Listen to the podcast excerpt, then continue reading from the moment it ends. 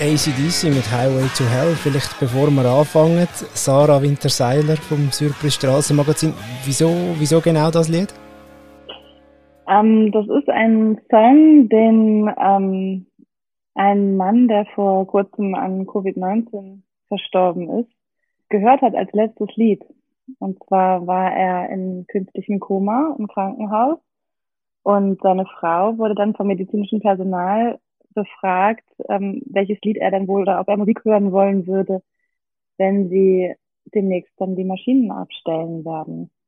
Und das ist ja ein total krasser Moment und ich habe vorher überhaupt nicht gewusst, dass, dass es sowas gibt, also dass man dann, dass man so, dass man solche Wünsche aussprechen kann. Ich hab, war noch nie mit dieser Situation konfrontiert, aber das hat die Frau mir eben so erzählt. Und sie hat dann dieses Stück ausgewählt, weil das ähm, ja, weil es zwei Sachen sind. Also einerseits ist es die Musik, die ihm gefallen hat und die ihr auch gefallen hat. Das war was, was sie beide verbunden hat.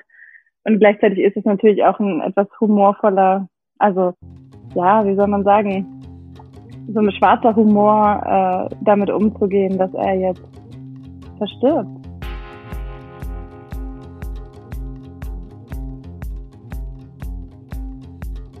Positivitätsrate, Neuansteckungen verimpfte Impfdosen? Und wie hoch ist schon wieder die Reproduktionszahl? Die Zahlen spielen für einmal überhaupt keine Rolle. Es geht nämlich das mal um die Menschen, die Corona nicht überlebt haben. Die, die an Covid-19 gestorben sind. Das Strassenmagazin macht das jetzt immer wieder. Text über genau solche Lebensgeschichten. Und ab dem 2. April kaufen die die Heftausgabe, wo der Text von der Sarah Winter-Seiler drin vorkommt. Ich bin Simon Bergins und ich bedanke mich jetzt schon vorab fürs Verständnis. Ich weiß, ihr habt sonst andere Ansprüche an uns, wenn es um Audioqualität geht. Das Mal ist leider technisch nicht anders lösbar gewesen und darum tönt Zara das Mal ein bisschen speziell nach Telefon. Ich wünsche euch trotzdem gutes und spannendes Zuhören. Sarah, grundsätzlich Wieso reden wir über Menschen, die an Covid-19 gestorben sind? Wieso die lose Serie bei euch im Heft?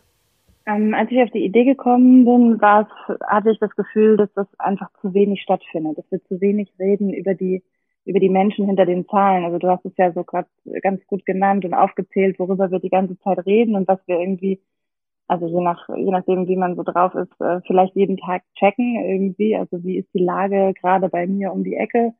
Und was darf ich, was darf ich nicht. Und mir ist einfach aufgefallen, dass wir auch darüber reden, dass viele Leute sterben und sterben könnten, aber wir reden gar nicht über die Leute, die es dann wirklich trifft.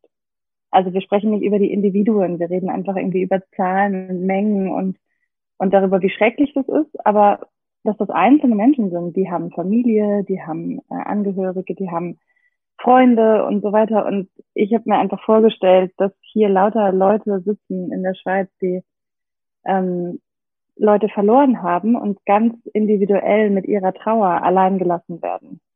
Obwohl wir angeblich die ganze Zeit über nichts anderes reden. Und da hatte ich so das Gefühl, da muss irgendwie wie eine Lücke geschlossen werden. Ich bin natürlich jetzt bei weitem nicht mehr die einzige Journalistin, also ich weiß nicht, ich bin bestimmt nicht als Erste darauf gekommen und auch nicht mehr die Einzige, die sowas macht. Inzwischen machen das ganz viele Medien. Aber ich finde, es hat auch ähm, hat eine totale Berechtigung, dass wir es alle machen. Es sind alles einzelne Schicksale von Menschen, die es verdient haben, dass man sich an sie erinnert. Und im neuen Heft nehmen wir uns Zeit, um die Geschichte zu lesen von René Ecker, 56. Er stirbt an Covid-19 im letzten November. Du hast seine Frau Silvia besucht. Äh, wie hast du Silvia und die Geschichte von ihr und vom René gefunden? Ähm, Silvia hat sich an uns gewandt und zwar hatte ich ähm, über die Social Media einen Aufruf gemacht und ich meine, es war der Pfarrer, der mit ihr Kontakt hatte, der, ähm, der dann mit uns Kontakt aufgenommen hat und gesagt hat, er wüsste wahrscheinlich jemanden, die Lust hätte darüber, also Lust, das ist das falsche Wort, die darüber sprechen wollen würde. Und sie hatte auch schon im Tele Zürich einen kleinen Beitrag gehabt. Das heißt, ich konnte sie mir auch schon anschauen und habe mich dann bei ihr gemeldet und ja, da hat sich auch sofort eine Ebene ergeben, mit der das, also wo das gut möglich war, mit ihr darüber zu sprechen. Das ist, als ich es gelesen habe, eine sehr schöne, aber gleichzeitig finde ich auch eine traurige Geschichte. Natürlich, weil jemand liebt, verliert seinen geliebten Mensch. Äh, wie ist es dir gegangen als Autorin, wo ja mit der Silvia geredet hat und gleichzeitig auch die Geschichte dann hat müssen aufschreiben oder aufgeschrieben hat dürfen, aufschreiben hat dürfen? Genau, das war ähm, das erste Mal eigentlich, dass ich jetzt, also eben, das war die, die erste Begegnung, die ich jetzt auch aufgeschrieben habe.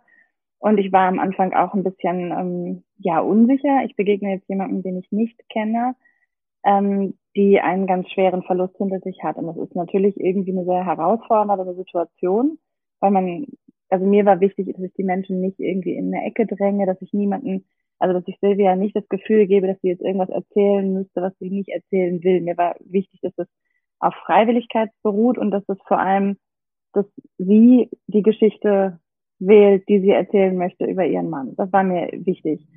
Und ähm, Silvia ist mir, ist mir sehr offen entgegengekommen und war, glaube ich, vor allem einfach auch froh über das Gespräch an sich und über das Interesse an ihrer Situation. Ja, ich glaube, dass, also, das ist jetzt natürlich schon Interpretation, aber Trauer ist ja auch an sehr vielen Stellen was sehr Einsames. Und ähm, selbst wenn das ganze Umfeld stabil ist und da ist und sich kümmert und so, ist es trotzdem so, dass die Leute, die tagtäglich mit dem Verlust zu kämpfen haben, dass in ihrer Wohnung jemand nicht mehr da ist, der vorher immer da war oder in ihrem Leben, in ihrem Herz und so weiter, ähm, dass es, es einfach gut tut, darüber zu sprechen, auch mit einer fremden Person. Und wir haben eine gute Ebene gefunden, wo ich, ähm, ja, also wo ich auch beim Gespräch schon das Gefühl hatte, ähm, dass das funktioniert. Genau, dass der Text dann natürlich so rauskommt, ist dann auch nochmal eine zweite Geschichte. Also ich denke, das ist dann irgendwie, war für mich dann auch nochmal schwierig. Ich habe gemerkt, ich habe ein bisschen zu lange liegen lassen am Anfang, weil ich auch, weil es ja es ist einfach auch eine schwere Geschichte, die man dann wieder mit nach Hause nimmt.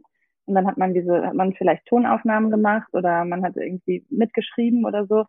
Und dann habe ich das wie ein Stück wegge, also das Verschriftlichen sozusagen erstmal ein Stück äh, beiseite geschoben und, äh, und ein Stück zu lange gewartet. Das hätte ich, das hätte ich beim zweiten Mal anders gemacht.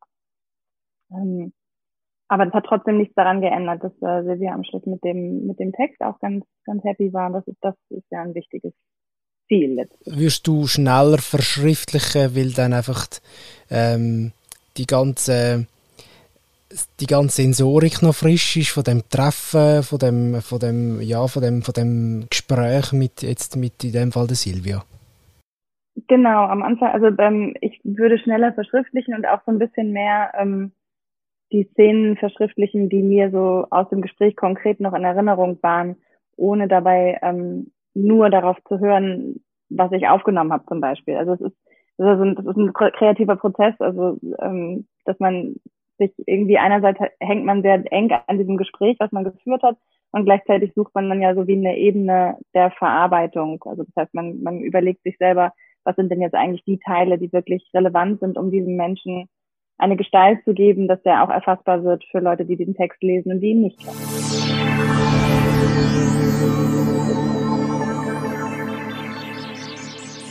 Silvia begleitete ihn in seinen Sportschützenverein. Er schoss leidenschaftlich gern Kleinkaliber und 300 Meter. Das Vereinsleben bedeutete René viel und es fiel Silvia schwer, für die Beisetzung auf eine Einladung an die Schützinnen zu verzichten. Wegen der Corona-Auflagen hätten nicht alle kommen dürfen. Und dann die einen ja und die anderen nicht. Das geht doch nicht. Aber eine Abdankung mit dem Verein soll noch stattfinden. Mit Fahnenschwingen und allem drum und dran.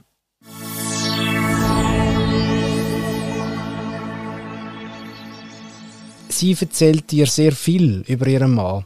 Silvia über den René. Wir erfahren viele Anekdoten aus dem Leben von diesen beiden als Patchwork-Familie zusammen mit der Tochter. Ähm, sie sind zwei Jahre verheiratet gewesen, wenn ich richtig gerechnet habe. 2018 geheiratet. Äh, Silvia hat auch äh, Trinksucht. Die hat es schon gegeben, bevor der René gestorben ist. Und die Tochter hat eine Behinderung und braucht, braucht auch genug Betreuung. Aber wenn ich jetzt den Text so lese, es kommt mir überhaupt nicht vor, als würdest du mir da eine Frau beschreiben, die irgendwie verbittert wäre. Obwohl sie natürlich viel Schicksalsschläge hinter sich hat und, und auch ähm, viel muss tragen in ihrem Leben. Ja, nee, als bitter habe ich Silvia auch nicht erlebt, überhaupt nicht. Eher als ähm, stark und gleichzeitig aber auch belastet. Also ich habe das Gefühl gehabt, sie ist ähm, naja, ich, ich will ihr da jetzt überhaupt nicht zu nahe treten. Ich habe aber das Gefühl gehabt, dass sie ganz stark äh, noch darunter leidet, dass ihr da jetzt jemand weggebrochen ist und dass sie einfach aber grundsätzlich in der Lebenssituation, in, dem sie, in der sie in den letzten zwei, drei Jahren war, insgesamt unter einer hohen, extrem hohen Belastung für einen einzelnen Menschen ähm, leidet. Und Leiden ist halt total vielleicht irgendwie für das falsche Wort, weil sie ist überhaupt niemand, der aktiv leidet. Sie redet eigentlich gar nicht über sich. Also sie redet eigentlich, also ich habe das Gefühl, sie selber kommt eigentlich relativ wenig vor.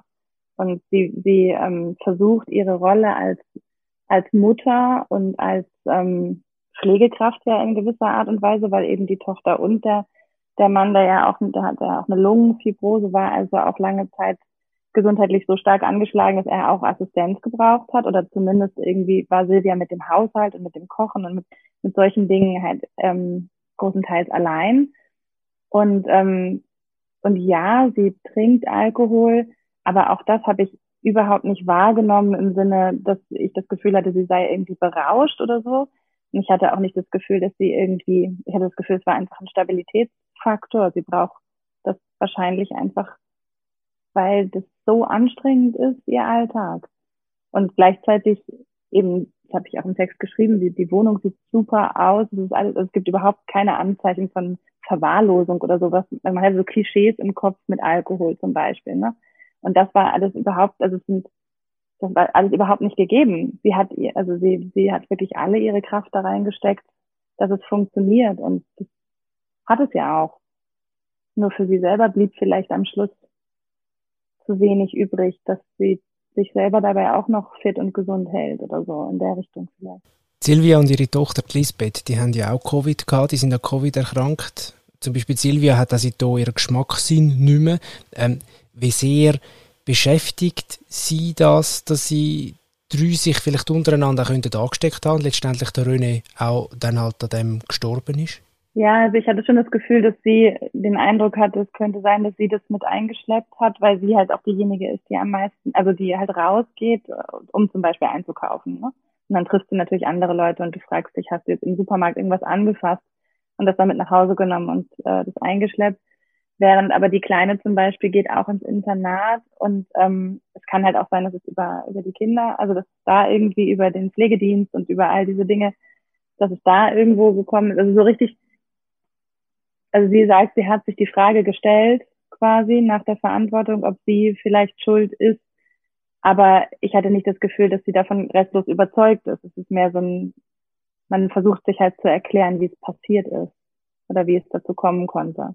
Und jemand, der eine Lungentransplantation hinter sich hat, ist natürlich sowieso angewiesen auf, ähm, auf viel Aufpassen in Bezug auf Atemwegsinfektionen insgesamt.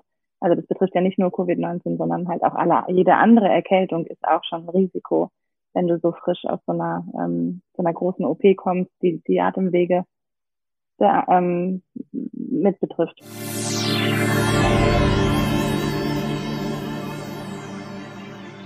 Am 19. Oktober 2020, einem Montag, war Röne Ecker wegen einer Routineuntersuchung im Spital gewesen. Dort wurde er auch auf Covid-19 getestet. Negativ. Zwei Tage später bekam er hohes Fieber. Er musste zurück ins Spital. Silvia wollte ihm eine Tasche packen, doch er wiegelte ab. Wo ich jetzt hingehe, Schatz, brauche ich das alles nicht mehr. Der letzte Satz, das ist ja auch einer, der in deinem Text dann speziell hervorgehoben wird. Äh, hat der René dann dort mal irgendwie schon geahnt, dass er nicht mehr zurückkommt? Oder hat äh, Silvia das irgendwie noch genauer erläutert, was er damit gemeint hat? Vielleicht verstehen auch einfach ich es nicht und alle Leser sonst, aber ich finde es also ein wahnsinnig starker Satz. Ja, ich habe mich das auch gefragt. Also sie hat es nicht viel näher erläutert. Ich hatte den Eindruck, dass das vielleicht, also sie hat in, es war ein ziemlich langes Gespräch, was wir geführt haben, und sie hat an anderer Stelle erzählt, dass er ähm, durch die Nebenwirkungen der vielen Medikamente, die er nehmen musste wegen der Lungentransplantation, also dass der, dass der Körper das Organ annimmt und dass er, ähm, da gab es ja so eine Zeit lang, wo es ihm dann besser ging und dann ging es halt wieder schlechter. Und er hat da halt auch, ähm, er hat starke Nebenwirkungen gehabt und nicht mehr so wahnsinnig viel Lebensmut und Lebenswillen. Und ich kann mir vorstellen, dass das wie eine Kombination aus beiden ist. Also er hat wahrscheinlich gemerkt, dass er sich irgendwas eingefangen hat und dass das ziemlich, also dass ich hatte selber auch Corona. Also ich habe auch innerhalb kürzester Zeit gemerkt, boah, ich werde jetzt richtig doll krank. Und wahrscheinlich war das bei ihm, ich vermute, es war auch so ein Gefühl, ich werde jetzt gerade richtig doll krank. Und gleichzeitig in der Mischung oder in der Kombination mit dem Gefühl, ich bin sowieso nicht so fröhlich mit meinem Leben, hat das vielleicht zu diesem Satz geführt. Aber das ist Interpretation, das hat nicht Silvia gesagt. Das ist jetzt nicht Teil von dem Text, was ich anschließend noch gerne mit fragen. Es geht äh, da vor allem ums Leben von René und der Silvia und um das, dass man sie auf, dass, dass man das ja auch erzählt, sein Leben, er, wo an Corona gestorben ist. Aber es würde mich gleich wundern, schaut jemand wie Silvia, wo jetzt ihren liebsten Mensch verloren hat in dieser Pandemie, hat sie irgendetwas erwähnt, dass sie irgendwie anders auf die Pandemie schaut, dass sich da irgendetwas geändert hat? Hat sie vielleicht vor einem Jahr die Sachen noch ganz anders betrachtet als jetzt? Oder, oder hast du da irgendwie noch etwas mit ihr besprochen? Also wir haben kurz darüber gesprochen, wie sie insgesamt Corona wahrnimmt und es war eher so, dass sie gesagt hat, es ist sehr schrecklich. Aber ich hatte tatsächlich in dem Gespräch, was wir geführt haben, nicht das Gefühl, dass sie, dass sie so wie abstrakt drüber reden kann. Also ich hatte das Gefühl, Corona, das ist der Tod ihres Mannes. Und ich hatte nicht das Gefühl, dass sie jetzt irgendwie sich angucken kann, was die Gesellschaft macht mit dem Ganzen oder so. Also da gab es wie keine Abstraktionsebene. Das war alles immer sehr konkret und sehr bezogen auf ihre persönliche Lage. Da, ähm, ja, das kommt vielleicht dann noch, wenn, wenn der Abstand größer wird oder so. Sarah, danke vielmals fürs Interview. Gerne. Und euch danke vielmals fürs Zuhören. Und nochmal danke auch fürs Verständnis, dass es das mal vielleicht nicht ganz so anstrengend tönt hat wie sonst damals. Ab dem 2. April gibt es das nächste Strassenmagazin, unter anderem eben mit dem Text, den Sarah geschrieben hat und noch vielen anderen spannenden Geschichten. Wir hören uns Mitte April wieder zu einem nächsten Surprise-Tag. Ich wünsche euch ganz schöne Ostern und bis bald.